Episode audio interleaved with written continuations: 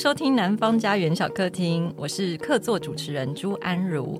会来客座，就是因为呢翻译了《雷曼三部曲》这本书，所以今天也非常的开心，能够继续在《雷曼三部曲》的对谈特别企划里面陪伴大家。《雷曼三部曲》这本书呢，会在二零二三年的九月十一号正式上市。要说为什么会想要翻译这本书，就要推回二零一九年春天的纽约，那是我第一次看到由这本书改编的舞台剧。那那时候不只是我，也有很多剧场圈的朋友，就是看过，然后聊到这出戏，都说哇，超强，然后非常的震折，这样。那今天非常非常开心，能够邀请到其中一位，就是当年我们一起在纽约，然后看了这个现场表演，然后为这个文本也是深受吸引的一位专业剧场工作者，其实算是我的前辈啦。就是他本身在编剧、导演、表演上面都有非常令人亮眼，然后令人感到很。经验的探索，然后他本身也不停的在持续去做很多的实验跟推展的这位艺术家，这个剧场人。那让我们欢迎琼剧场的联合艺术总监高俊耀。Hello，安如好，大家好，我是俊耀。俊耀今年好像也有一些制作是跟传统戏曲有，我们今年五月份是跟江之翠剧场合作共制了一个演出，呃，叫《感谢公主》。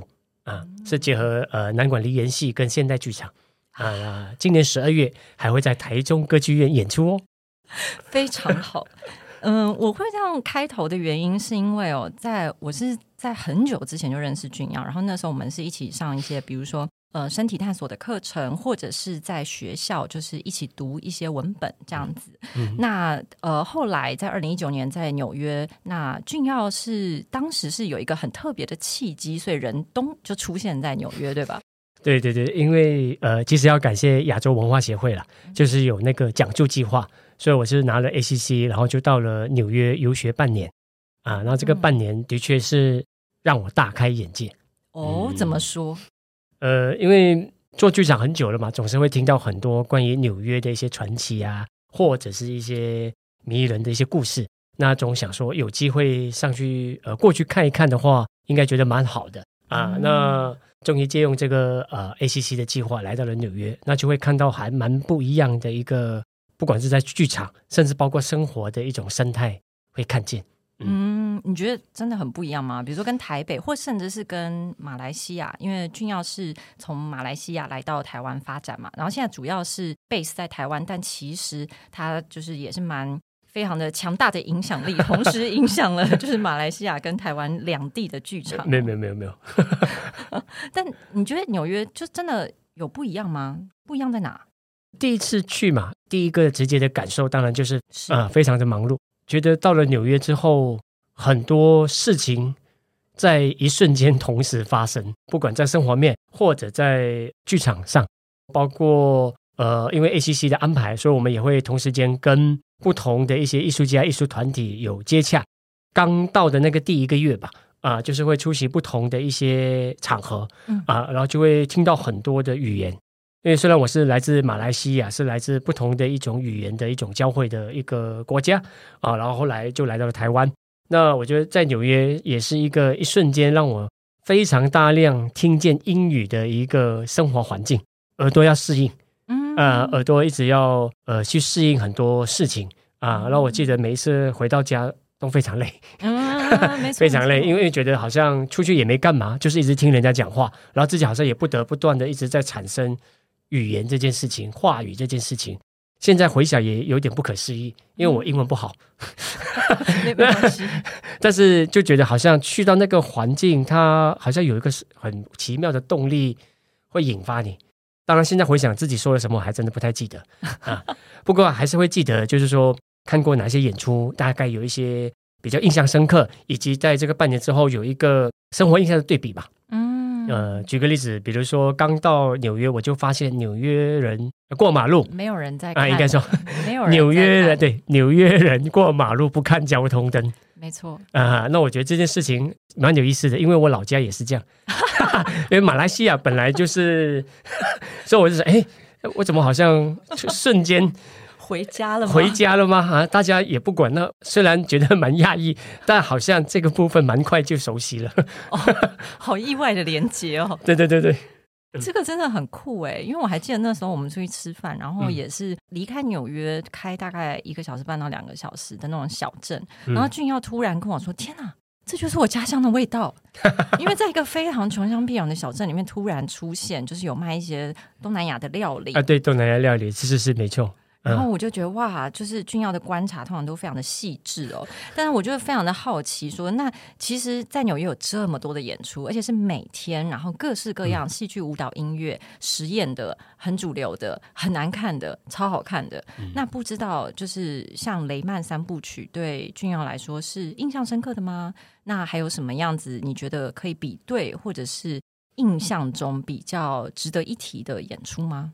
呃，除了雷曼之外，还记得的大概，嗯嗯、呃，就是有那个 William Country 的那个、嗯、The Head and the Load 是什么？头跟他的重担。对对对，我不晓得他的翻译怎么翻翻的很好，可以、啊、是吗？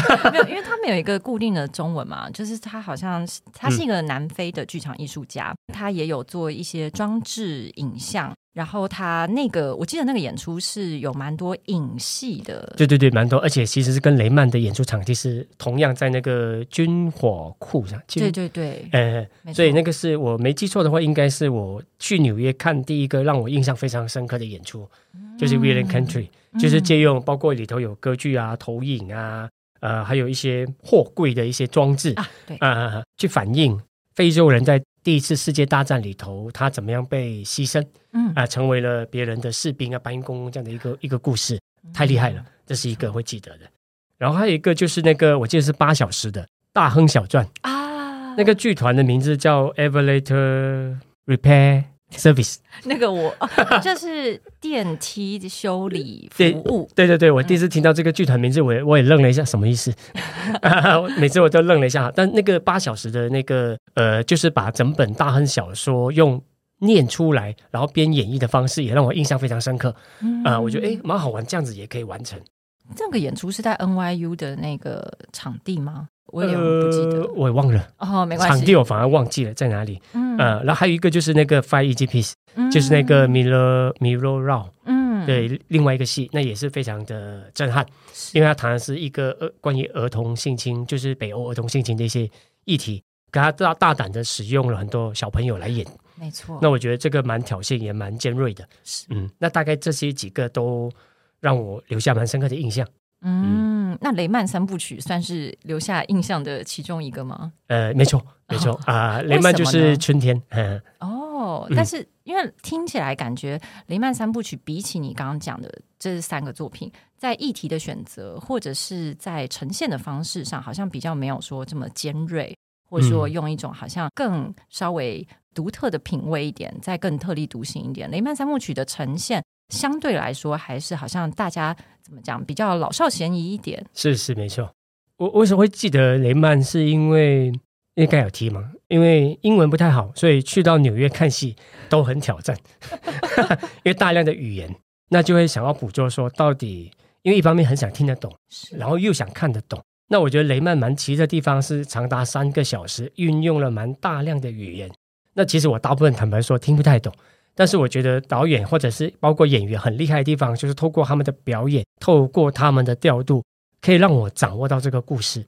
哎，我觉得这一点就很厉害。就是说我虽然听不懂很多内容的细节，可是透过每一次的一些调度的变化，不管是从舞台或者是演员的一种诠释，好像我可以迅速的去捕捉到，哎，这是一个关于三兄弟，然后三兄弟到他们的下一代，再到他们的下一代，然后每一代遇到的一些危机，他们想要做了些什么。呃，我觉得这这个部分来讲，是让我呃非常惊艳的。嗯，嗯，就是说，哎，怎么样作为一个呃创作者，他有没有办法去跨越语言这个门槛，也让即使听不懂，可是你可以做得到，可以欣赏得到，是这个戏的很棒的地方在哪里？它美好的地方在哪里？嗯嗯嗯，没错，因为我当时也是受到这件事情蛮大的震撼吧，就是说，哇，他比如说我们常会说演员的身体。但你常常看到，就是说，哦，有一些演出，因为他很强调演员的身体，所以你会感觉他故意要去好像展现演员的身体的能力也好，或者是一些几乎是奇观式的展现也好。嗯、然后，但是在看这出戏的时候，我蛮惊讶的事情是，主要是很微小，但是很精准。但是他每一件事情没有废拍，所以你每一个角色都非常的立体哦。那我也很好奇，就是像是这样子很细微的捕捉，其实在台湾看 NT Live 感觉好像也是看得到。因为我听说俊耀其实。因为太喜欢，所以回台湾好像又看了一次 NT Live。对对对，没错。那非常好奇，就是两次有什么不一样吗？尤其你刚刚说语言嘛，那在台湾看就有字幕。对，的确，那个是大概我忘记，应该是两三年前吧，嗯，也就是疫情前后吧。疫情前看的就是纽约的现场版，然后疫情后就是去台南看的 Andy Life。那为什么想看呢？最主要也是因为还是有点遗憾，因为听不懂，所以还是真的还是蛮想知道他们说的内容。他们说的里头的一些细节，因为我觉得，诶，如果我可以读到一些更多的细节，也许对整个戏的一些体会跟感受就更不一样。那实话说，两个对比起来的时候，我觉得感受就的确还是有些落差啊，也可能是因为在纽约看的现场有点激动啊，这整个体感是蛮清晰的。那看那个台南看的时候，就相对比较冷静啊，那就看完之后就哦，原来是这样，然后就会感觉到说。好像有一些东西有点可惜，没有处理到。当你听得懂一些细节的内容的时候，那尤其是后来，呃，就是安如你给我看那个剧本的时候，我觉得，哎，那个对比就会更更清晰啊。但是先对比，如果以台南跟纽约的一个经验来讲的话，我觉得第一第一个蛮直接的就是身体的体感吧。体感到底是一个怎么样的？因为这我也很好奇，所有喜欢看剧场表演的人一定都会觉得，我看公视表演厅跟我坐在剧场里面看就是不一样，是不一样。可是到底不一样在哪？我觉得身身体的空间感吧，因为我们如果是在那个纽约的那个军火库的现场看的时候，那个军火库我记得是蛮宽的，对，差不多就是有点像是一个宽银幕的一个比例，嗯啊，然后它后面打了一个投影，可是投影是一个。弧形的一个影像的一个设计啊、嗯呃，那我觉得人坐在中间，它会有层次啊。那这个东西跟我在看荧幕就不一样，荧幕虽然也会展现了这样的一个设计概念，嗯、可是我毕竟我直接观赏到它就是一个平面，然后我在一个平面里读到它想要做什么。那可是我在那个剧场那个当下里头呢，我是可以直接感觉到这几个层层叠叠的层次。那这个层次带给我的一个。身体的体感就很差别很大，包括他使用很多影像的变化的时候，身体也会被这个影像震动。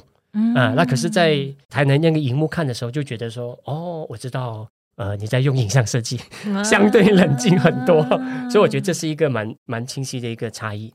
是，我还记得那时候在纽约演出，蛮多人提到他的钢琴的演奏。是，我觉得这个也是一个蛮现场的，因为这个钢琴演奏据说是从排练的时候就陪他们，是每一次排练都一起，然后发展出来一个好像他是第四个演员这样。是，没错，没错。那我觉得这样的一个呼吸感，包括演员其实，在台上是可以感受到观众在场的参与，那个微微的调整不是很明显，因为其实他们都好像讲一样的台词，做一样的事。可是你还是会有一个微微的互动，那个互动是没有办法被任何的录影所取代。蛮奇妙的，对，我觉得现场的确有一些 moment 吧，嗯，它是没办法形容，嗯啊，那离开就是离开了。那你刚刚也提到说，哎，看到文本的时候，好像又感觉有另外一层不太一样，很好奇，就是你感觉到有什么思考或是新的发现吗？这个要说起来好像。蛮多的，好啊好啊，太好了！来举些例子，想一想，告诉我们一下。因为主要是，我觉得在读这个文本的时候，如果是先读文本，然后再去思考说，哦，我要怎么样呃，去比如说表演它，或是读出来，是一种路数。但如果你诶先看过了表演，然后再来看文本的时候，好像也会不太一样。我先用一个自己的总结的一个说法，哦，因为刚好。同时间可以看到演出跟看到剧本，呃，对我来说，演出比较像是一个入门版，剧本比较像是一个进阶版。呃，也也也就是说，当我对比到就是你翻译的那个长达五百多页的剧本，PDF 五百多页，出版是七百多哦。好，那我在想，哎，这实际演出来要到底要多久？多久呢？好好，那简单来讲哈。我觉得在回这样比对的时候，当然我还是喜欢演出，我还是蛮觉得演演出就是 Sam Mendes 蛮蛮厉害的。嗯啊、呃，那只是说对比这个剧本的时候，就会发现他做了一些什么样的取舍，然后在这个取舍里头，他强调了什么，牺牲了什么啊、呃？那因为可能是作为创作者，我很我喜欢想这种事情。所以我刚才说入门跟进阶呢，是因为觉得说，在看完第二次台南那个 Ending Life 的感觉，就有这个感觉了。呃，就是说整个东西感觉太顺了。嗯，呃，就是关于讲雷曼三兄弟的这个这几代的故事，好像有一点像是在讲雷曼的一种一个奋斗成功，然后慢慢走向失败的一个这样的一个过程。不管是从剧本看，或者是在演出看，都感觉到他们用了很多。叙述体的一种表达，也就是说，在边讲故事的时候边演绎，那这种形式我本来就很喜欢，所以可以感觉到这里头它有一个宏大的叙事，啊、呃，也就是说，他试图透过雷曼家族，呃，这个银行这样的一个起落，来让我们看到美国的一个，包括美国梦的一种经济或者是各方面的一些面向。那我觉得，哎，这种东西的确是。蛮吸引我的。那我刚才说，在演出看的比较顺的是，觉得似乎有一点点感觉，有一些避重就轻的地方，像是比如说在第一段提到那个亨利三兄弟在拓荒的那个时期，那时候刚好就是美国的南北战争。那我感觉，哎，在这里头呢，他们是做那个棉花的那个产业嘛，那应该还有一些跟黑人啊，或者是白人之间的关系。可是，在这一块里头，好像在演出的时候就比较。轻描淡写，嗯、呃，那蛮有趣的是，刚好也因为这个东西，在看剧本的时候就觉得又补起来了。嗯，那剧本反过来讲，比较有在往这一方面去堆叠跟讨论吧。嗯，啊、呃，那我觉得这一块就蛮重要啊。那、呃、甚至是我记得在剧本里头有读到说，他们三兄弟吧，哈，好像在南北战争的时候都有各自投资了两边的。物资跟武器，没错。那我觉得这个时候在剧本看的时候，觉得哇，好有趣。那这个就充分反映了一件事情，就是我们叫商人啊？啊，一我们常讲商人无祖国嘛，对不对？那我觉得这个就很具体。也就是说，他们两边就是二哥跟三弟各自下注在不同的地方，然后我们就赌看谁赢，嗯，对不对？但是不管谁赢，雷曼家族都赢。对，是啊。那这这一块的东西就比较少会在演出碰触到。简单来说的话，我觉得在。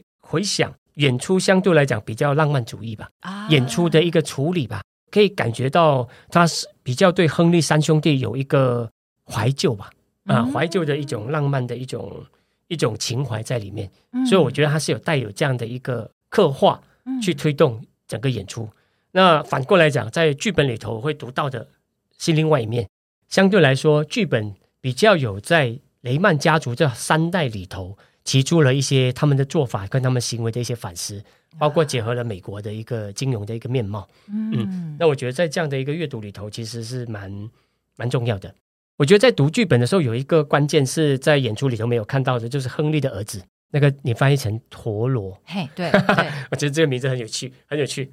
呃，为什么特别提呢？因为我记得在演出的时候，第一段的结尾。嗯嗯。啊，就是大哥已经去世了，嗯，然后二哥跟三弟在吵，就是说他们要留在南方还是要去纽约，嗯，这样的一个段落，然后争执不下，因为通常过去他们在争执的时候，大哥就因为有三个人就会有两票对一票，现在是一对一，所以他们就少了一个第三票。然后发生什么事情呢？在演出的时候，我记得我看的时候，就是两兄弟争执不下的时候呢，那个本来演大哥的角色，这个时候也扮演医生进来，然后就透过医生的嘴巴。讲出了大哥的某一种心愿，然后当两兄弟看向那个医生也是大哥的时候，他们好像找到了答案，然后就做了一个决定要去纽约发展。是，这是在演出看到。那当然，我觉得也蛮棒。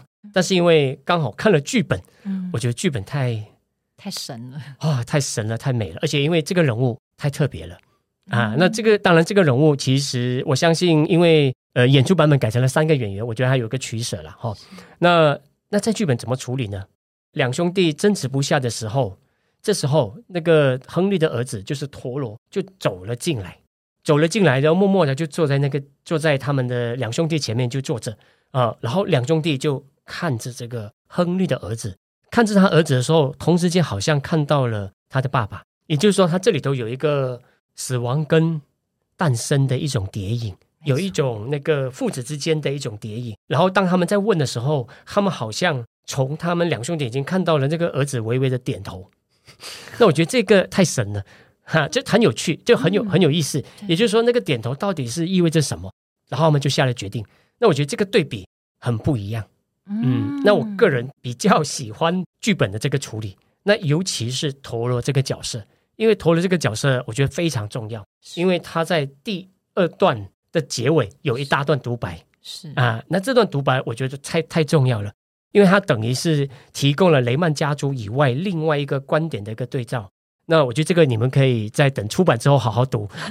我觉得读书蛮蛮那个读那个剧本蛮重要。那简单来讲的话，我觉得在那一段里头，陀螺突然间前两部他其实没有一直有出现，可是没有太多的语言，没有太多的说话。可是到最后第二部一结束的时候，他在也是在好像第二代的争执的时候，他突然就发表了他的一些一段独白。那简单来说的话，我自己的一个整理，就是他在问的，就是说，到底作为一个人的生存核心是什么？嗯，你要用什么语言？你你们在每一次在随着生生活呃环境的改变，你们的说法一直在变，从讲工具到变成讲武器等等这些东西。那现在作为一个人，你实际上你最基本的一个关怀是什么？你的核心是什么？然后说完之后，他就离开了，然后第三步就没有再出现。那我觉得，哎，这个角色很有意思。那当然，最后回到剧本来讲，第三部的最后 ending 的时候，他的确有让同堂三代的那个十几个人一起出场面对。那我觉得他也是有一个命运宿命的这样一种倒影吧、倒叙吧、倒叙。我觉得这一个的删减，就是我刚才讲的，演出看起来太顺顺流，少了一股逆的力量。那我觉得陀螺其实是扮演这样的一个。很重要的一个离心是啊、呃，那这也是我觉得透过演出跟剧本之间的一个蛮清楚的对照。其实呢，俊耀真的非常的这个充满了洞见的点出了这个很重要的一个角色哦。所以接下来呢，我们就来听一下由琼剧场另外一位艺术总监郑颖珍为我们稍微朗读一下这段刚刚俊耀跟大家分享很重要的，简直如同附身。或者是说呢，从二哥和三弟眼中看到的大哥到底是怎么一回事？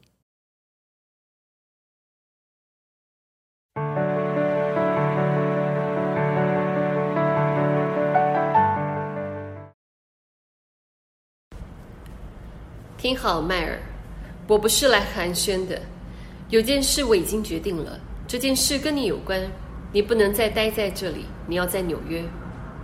我在纽约，我们之前就说好了，我留在这里，我在蒙哥马利，你在上面那里，自由街。去你的！你什么鬼马铃薯？打了一场仗，迈尔，一切都变了。该死的棉花已经没戏了，现在一切都不一样了。整个美国都要工业化，而且我决定了，你来，我需要你，就这样。我正在重建阿拉巴马，用州政府的钱。你在纽约也可以做这件事。事实上，你在那里可以做得更好。现在每件事都在纽约发生。听着，我是你哥，我知道什么事才对你好。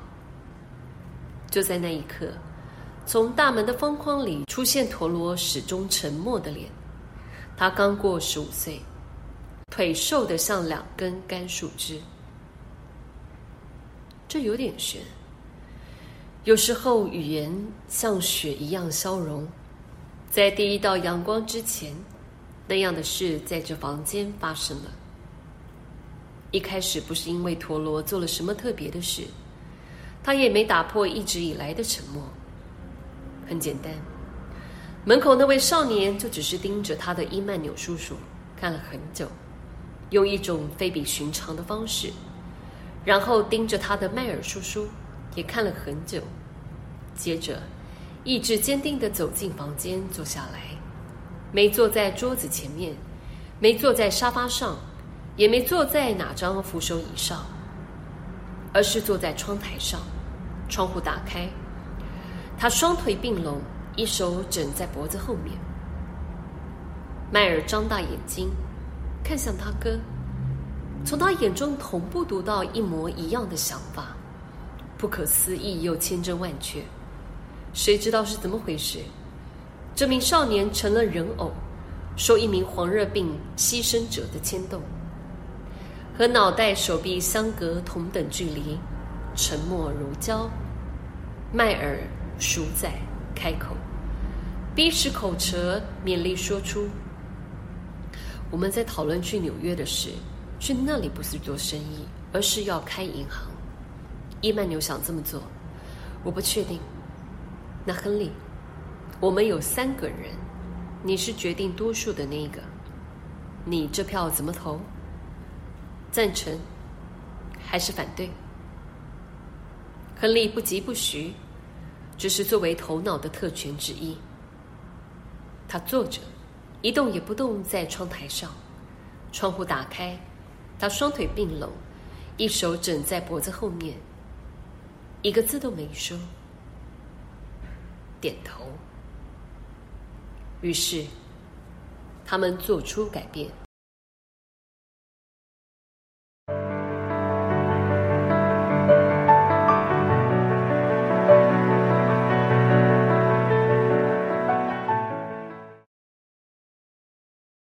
刚刚听到的呢，就是由演员郑颖珍为大家选读的，在第一部接近比较最后的，嗯嗯，不知道君尧有什么想要补充的吗？当初为什么会想要选这段？就是因为陀螺这个角色很吸引你吗？嗯、啊，因为他在演出里头没有出现，然后我希望让他在朗读里头被听见，导演的浪漫了。对，导演的浪漫其实都有很多点哦。之前俊耀还有从另外一个角度，就是表演的角度来跟我分享，就是说，哎，其实这个文本的翻译也蛮重要的。原因是他在看演出的时候，深切感受到亚洲剧场呢，非常的在意就是演员本身的年龄。嗯，但是在这个演出，好像哎，可以让你看见另外一种发光的可能。呃，是的，因为。除了现场看，除了惊叹于导演的各方面的调度之外，我觉得三位演员的一个选择，呃，也很重要。不管是他们三个演员的一种外形的一种特质，以及跟角色的一种吻合度，那更重要是，我觉得三个演员几乎在台上三个小时吧，应该是有平分秋色，彼此之间基基本上你很难说哪一个比较逊，或者哪一个比较强，几乎都是同等。当然，最让我一个惊艳的还有一个地方是在于说。呃，因为后来查了资料，发现这三位演演员的平均年龄吧，都是五十到六十之间。啊，那也就是中晚年，嗯，开始我们要称之为所谓的老演员、老年的一种嗯。阶段，至少在亚洲剧场普遍来说，大家会这样认为啊。是是没错，那那也就是说，三个平均年龄五十到六十的演员在舞台上既说又演，然后就这样度过了。三个小时，可是我们可以有可以有非常的集中精神跟随他们，他的能量是多么的强大，那就会让我自己有一些有一些怎么讲？大家现在看不到 他非常的苦思的样子，对对对，就好像这是一个什么很难解的数学题之类的。对，呃，有一些感叹啊，哦，原来是感叹。啊，那个简单来讲的话，因为觉得在不管是在马来西亚或者台湾呐，啊，普遍上来讲的话。市场的确比较着重在于新的年轻的演员的培训，那我觉得这个是蛮重要。可是同样的，有一些中生代以后的，我们要怎么样持续让他有他的发挥的地方？我觉得是要去去想的。那我举，因为我喜欢看，有我蛮喜欢看电影电视剧，所以我就直接举那个我比较熟悉的一些，比如说香港电影好了。香港电影对于一些比较资深的一些演员，有一个词汇叫做“甘草”。哦，呃，就是绿叶的意思了。什么是绿叶？什么是甘草？就是陪衬。也就是说，只要你到了一个年纪的时候，你可能要开始演爸爸或者妈妈啊。那像以前我在常看香港的连续剧，就是两香港连续剧还很红的那个八零年代到九零年代的时候那一段时间，一个演员大概实际年龄搞不好他只有三十几岁，那可是他已经大红之后，然后好像他的一个名声到了一个点之后，你忽然发现有一下一出戏，他开始演别人的爸爸。或者是演别人的妈妈，你就知道，嗯，差不多了。嗯、这个演员差不多要被替换了，然后一直说新的要冒起来了。这一部分来讲蛮蛮可惜的。呃，我举两个例子哈。我这次回马来西亚，就跟我的朋友聊天，那我的朋友很喜欢看那看那个中国的那个连续剧啊，他比较爱看这这几年就是那种武侠剧啊。然后他就说他的一个分析，他说，呃，你看这个。那种美国的影集、韩国的影集，然后你再看中国的这个连续剧，有个什么差别吗？他说：“你看中国的连续剧的男女主角，大部分大概是二十左右，也就是说，差不多十八到二十左右，可能是也许有一些戏剧的背景，嗯、或者可能是网红等等的，嗯、然后他就是当上了五十集啊、六十集的男女主角这样子。嗯、那很多三四十岁的，那就要开始干嘛呢？变成甘草，嗯、就是要当他们的呃师兄啊，对，啊、呃、师姐啊，嗯、爸爸妈妈、仇人啊、敌人，就是等等，等于是其他的一些部分。所以再举另外一个例子。就是我个人呃，现在可能大家应该蛮陌生的一个香港演员，现在年轻人呢、啊、叫周润发啊，周润发会很陌生吗？我我不晓得，现在年轻演员应该比较不熟吧啊，哦、因为他已经六七十岁了嘛啊。那作为一个演员，我觉得我蛮欣赏他的，那只是我觉得也蛮可惜的，就是说。因为前阵子他刚好又推出了一部电影嘛，那我看了一下预告，我就很不想去看，我就不说那个戏了哈啊，跟赌神有关的一个名字的电影哈。那那主要是看到说，在预告片里头会看到说，镜头很多时候让周润发这位演员几乎有点像回春，回到他四十来岁的样子。什么意思？你是说后置吗？呃，我不确定是后置或者是在装扮上各方面来讲。哦做了很多让我们看起来周润发还是在演四十几岁的一个角色。Oh, OK，那我就觉得，哎，看了我其实是有点难过。是，然后我觉得说，一个演员他有他的生命阶段的一种经历不一样。那我们应该要重视的是每一个演员在不同生命阶段里头他的发光发热的地方在哪里，嗯、而不是想办法一直要他回到他的青春。嗯，那现在比较看到的，不管普遍在电影、电视，甚至是在剧场都好。我们试图好像都在做的是想办法挽留青春，让青春可以延续更久。可是我们从来没有想过，其实所谓的年老更是珍贵的啊！因为你能够活到一个年纪，那表示你拥有的资历就不一样。所以我个人反而会更期待看到像周润发这样的一个演员，演回六七十岁的角色，去告诉我们，人生来到了所谓的这种中晚年之后，我们应该有什么样的记忆跟改变，或者什么态度。那我觉得这种东西。不只是纯粹的把青春一直想办法无尽的延宕而已，嗯嗯，那这个是在看雷曼之后延伸出来想的事情啊，这个我听了真的非常有感觉，因为我那一年呃某一年我已经忘了哪一年去伦敦，就是去看伊恩麦克连的呃演出，他的独角戏，然后呃那个时候我记得就是因为受到了俊耀的启发，所以我就在去之前一次买了两场，因为俊耀告诉我说。觉得好看的戏就要连次连看两次，这样非常有道理哦。因为你就可以看到一个演员，就算是同样的剧本、同样的台词、他同样的设定，他在面对不同的观众，他都有不一样的改变。尤其独角戏，是。那我印象非常深刻，他里面就说：“哦，我现在七十岁，所以我这样演戏。但是你们想看我二十岁的时候怎么演七十岁吗？”然后他就在现场演了他二十岁自以为的七十岁的样子，是是，然后在那个当下，我真的是全身鸡皮疙瘩。然后我就只有一种天哪，我好希望看到台湾的这些演员可以有一个，不管是文本也好，或者是呃创作的环境，或者是怎么样的机会，也可以让我看到这样子的演出。好的，嗯。我有点这个扯太远，不好意思，赶快再回到主题。好，就是呢，因为毕竟这是一个文本嘛，所以其实呢，除了说哦，就表演的角度来看，俊耀也是有自己有在写剧本，然后也有在当导演的人。嗯、那我非常好奇，俊耀你是怎么读像剧本或者是小说也好，就是说你是怎么读这样的文本？你会读出来吗？或者是说你读的时候，你脑中会有画面吗？或者说你读的时候，你会想象说你要怎么做吗？读剧本或者读小说，可能有时候会有差异。嗯，那我就分享读剧本好了。好，那因为本身自己也喜欢创作，那通常读剧本的时候，我会比较习惯上会读出来，嗯、就是会比较习惯听见那个语言的声音啊，那、个文字的声音在空气中飘的时候，它的它的质地是怎么样。就等于是自己的独角戏了，阅读其实 就是自己的独角戏，就一个人就是扮演很多角色，然后噔噔噔噔噔，然后就一边念的时候，一边在感觉说，哎，这里到底在说些什么？好像有些懂，有些听不懂，那没关系，反正就先读一遍。那通常，呃，我读剧本通常第一遍都会读比较快，就比较不想要太多的停留跟去分析它是干嘛，比较是想要先从纯粹用聆听的感受去经历一下这个剧本好像提供了什么。啊，然后给带给了什么样的一些感受？然后这个感受它挥之不去的时候，我再读第二遍，再去寻找它是什么地方它埋伏了啊，然后我没有察觉啊，那可是后来我就读到哦，原来是这样子。那我觉得这个是一个算是蛮个人的习惯了啊，就是会自言自语。呃想到说，在不管在演出跟在剧本在阅读里头，我觉得有一个东西是，不管是剧作家本人或者是导演本人，的确有帮助观众有很大的一个引导的其中一个手法，就是在于重复。那我觉得重复这件事情还蛮重要啊，因为每一次的重复，它怎么样加深我们的印象，怎么推进故事，然后怎么暗示我们变化。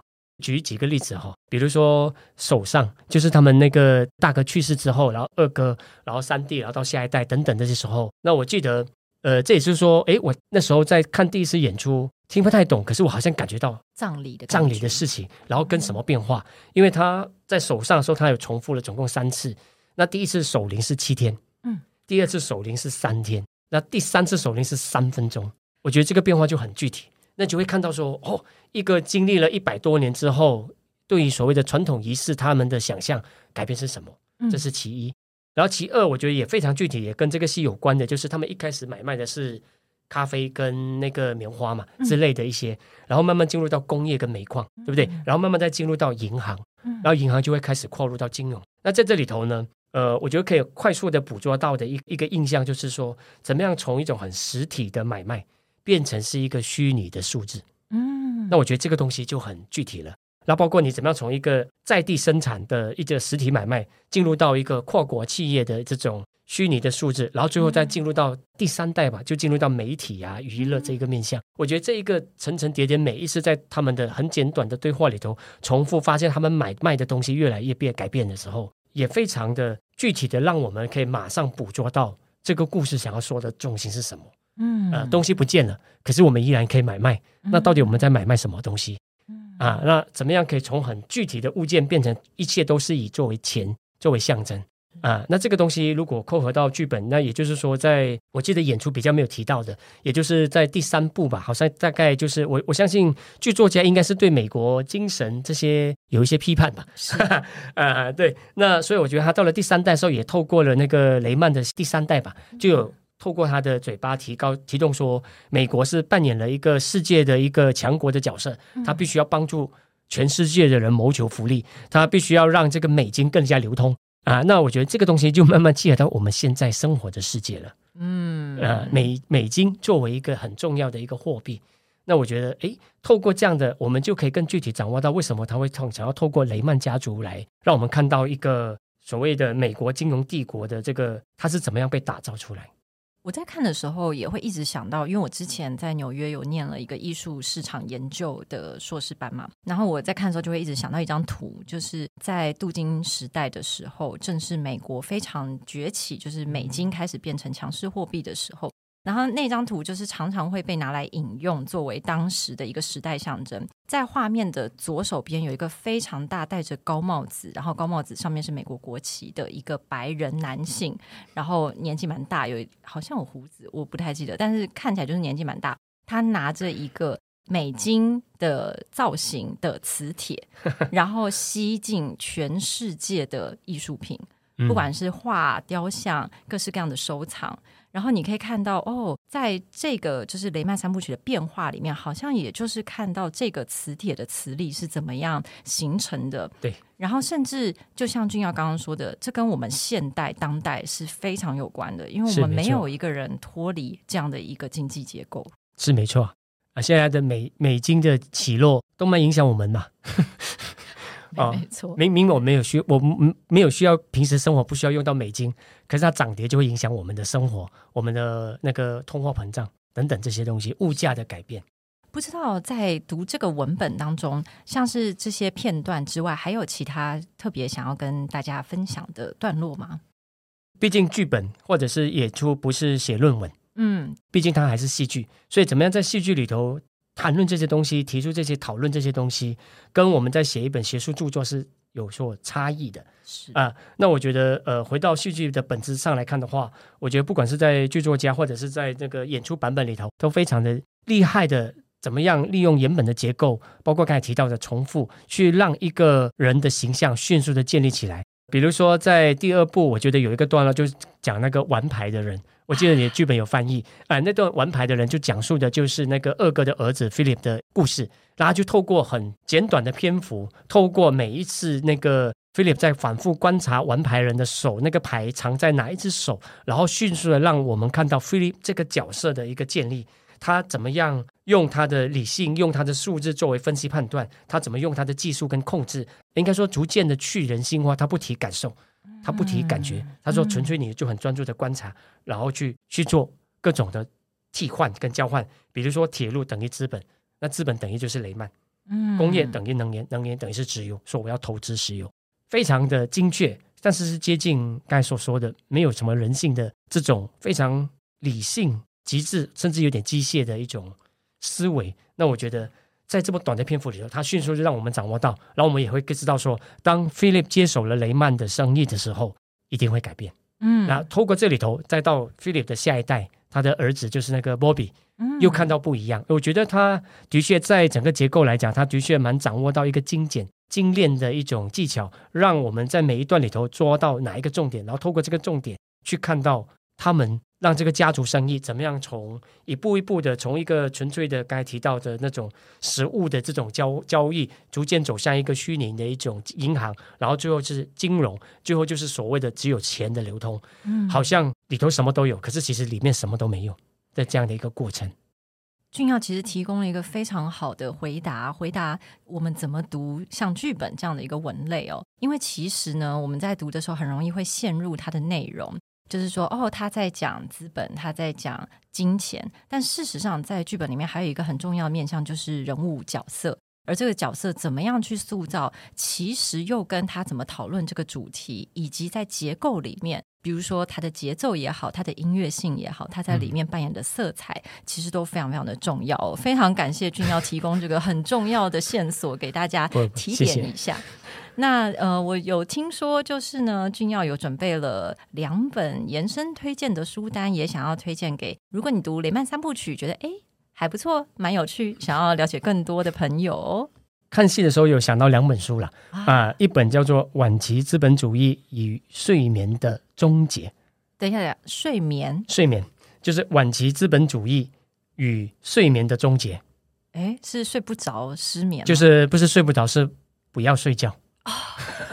啊、呃，那这本书很有趣，它就讲的就是说，我们总共一天二十四小时嘛，七天嘛，二十四小时七天里头不断的运转。让白天跟黑夜消弭，让工作跟休息的界限打破，让现实跟梦境的交融。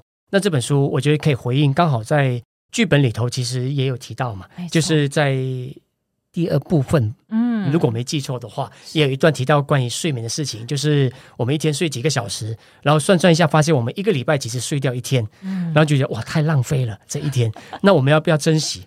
那这本书在讨论这种，那我觉得这个东西我。想到的就是我去澳门工作的时候，就是澳门的那个赌场，澳门的赌场都叫娱乐场。那娱乐场是不休息的，嗯啊、呃，它是二十四小时一直在白天黑夜，它都是金光闪闪的。啊、呃，那除了疫情这个非常时期之外，但原则上来讲，那我觉得就非常的印证了所谓这个不断的运转、不断消耗这件事情，它对人的一种精神的状态的影响是什么？嗯，那这本书想推荐给大家。那另外一本书呢，就是叫《大债时代》。大债时代讲的就是那个全球的债务危机了，就是提到金融跟赌博之间的本质上的关系，然后包括数学公式的一种，我称之为幻术了。我个人因为数学这是一个，就是一加一等于二啊，这些东西看起来好像具体好像很理性，但其实如果我们把它放到金融的整个结构里头，你会发现数学就是一个非常完美的幻术。呃，好像很多东西的替换，你觉得你赚了很多，你觉得你亏了多少？可是这些东西到底是怎么来的？呃，那这本书就在谈到这些面貌，我觉得很有意思。然后包括也提到说，所谓的这种金融的结构底下，它的风险，跟它的承担，跟它的转嫁，嗯在什么地方？那我觉得这个的确就可以直接回应到我们在看雷曼，尤其是第三部，它整个戏结束之后，再继续读大债时代。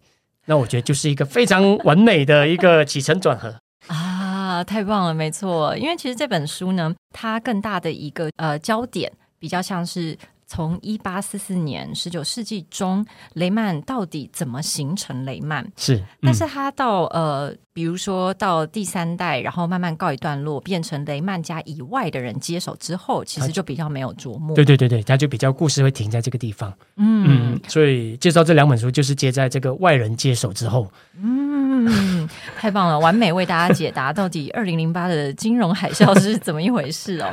而且讲到数学作为一种幻术，我也觉得非常有感，因为像这本书里面，其实它也有一个角色是非常的执迷于数学公式。是是是，对。然后呃，我们在读这个文本的时候，可能不会马上意识到说，哦，它其实是一种执迷，它也是某一种像迷信一样的，嗯，另外一个被建构出来的事实。嗯、但是，嗯、呃，俊耀这样子一解释之后，就觉得哇，对，没错，好像是这样哎。今天真的非常非常开心哦，可以邀请到俊耀来跟我们提供很多从文本到表演，再从表演到文本看到的不同角度。呃，那我们今天呢，就在这边先告一段落。南方家园小客厅固定会在每周四更新，那最新的讯息都欢迎大家再去 check 南方家园的脸书还有 Instagram。如果呢，你有任何想法或者是疑问，feedback 都欢迎留言告诉我们。那我们下期再会，拜拜。谢谢，拜拜。thank you